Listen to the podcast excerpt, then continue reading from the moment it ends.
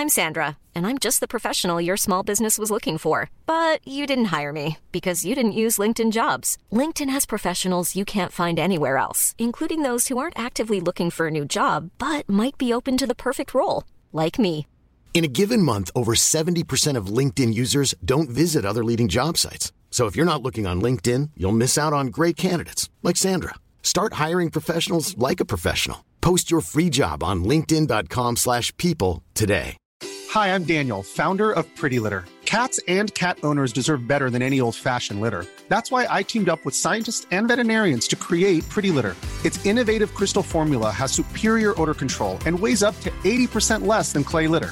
Pretty Litter even monitors health by changing colors to help detect early signs of potential illness. It's the world's smartest kitty litter.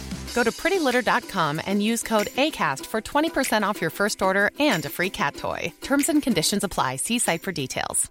Many of us have those stubborn pounds that seem impossible to lose, no matter how good we eat or how hard we work out. My solution is PlushCare. PlushCare is a leading telehealth provider with doctors who are there for you day and night to partner with you in your weight loss journey. They can prescribe FDA-approved weight loss medications like Wagovi and Zepbound for those who qualify. Plus, they accept most insurance plans. To get started, visit plushcare.com slash weight loss. That's plushcare.com slash weight loss.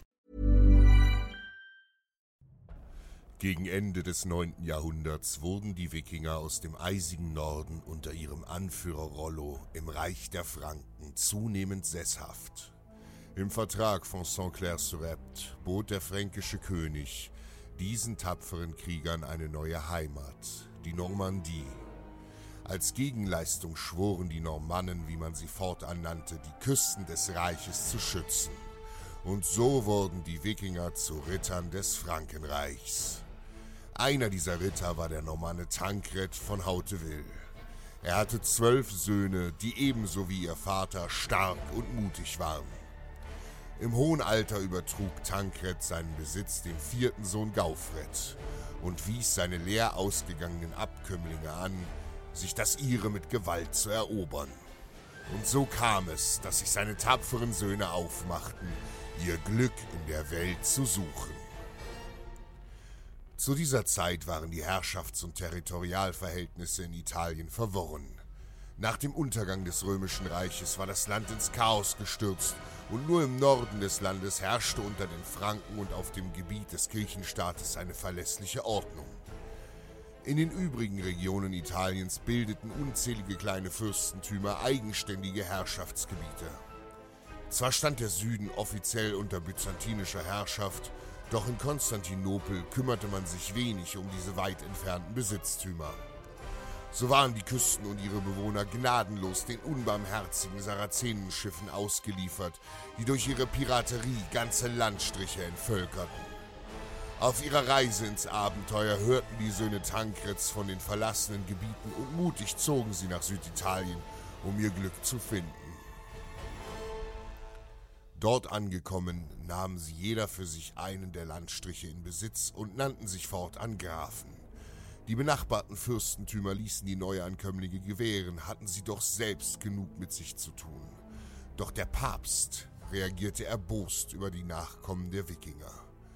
Als Papst Leo IX. von den Barbaren aus dem Norden hörte, die nun Land in seiner Nachbarschaft in Besitz genommen hatten, war er fest entschlossen, die Normannenplage, wie er es nannte, loszuwerden. Die Fremden sollten mit aller Gewalt wieder aus dem Land vertrieben werden. So rief der Heilige Vater seine Soldaten im Kirchenstaat zusammen und bat auch den deutschen Kaiser Heinrich um Hilfe. Doch der Kaiser weigerte sich und sah keinen Grund, gegen die mutigen Wikinger zu Felde zu ziehen. Erbost suchte sich Papst Leo andere Verbündete und schloss eine Allianz mit dem Kaiser von Byzanz. Es dauerte nicht lange, da setzte der Papst seine Armee aus 6000 Soldaten in Marsch.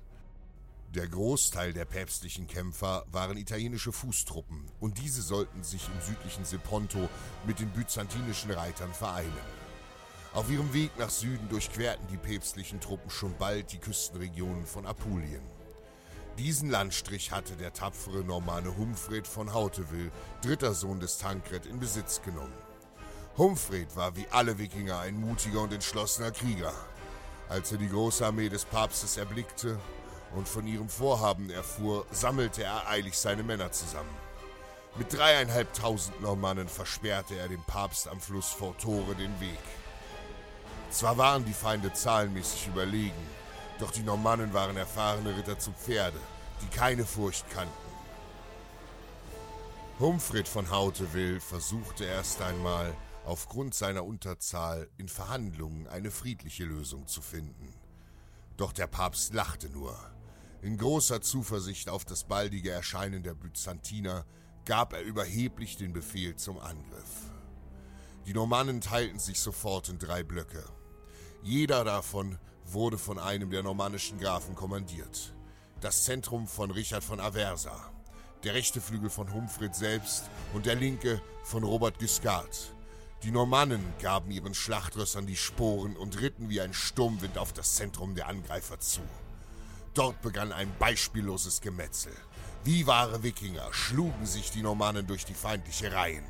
Die Übermacht an Feinden war erdrückend, doch Humfrids Männer kämpften wie Einherjer. Insbesondere Robert Guiscard tat sich hierbei als großer Kämpfer hervor.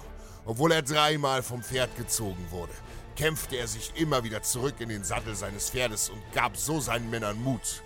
Trotz Unterzahl gelang es den tapferen Normannen schon bald die Oberhand zu gewinnen. Der Großteil der päpstlichen Armee war gefallen und die wenigen Überlebenden flohen.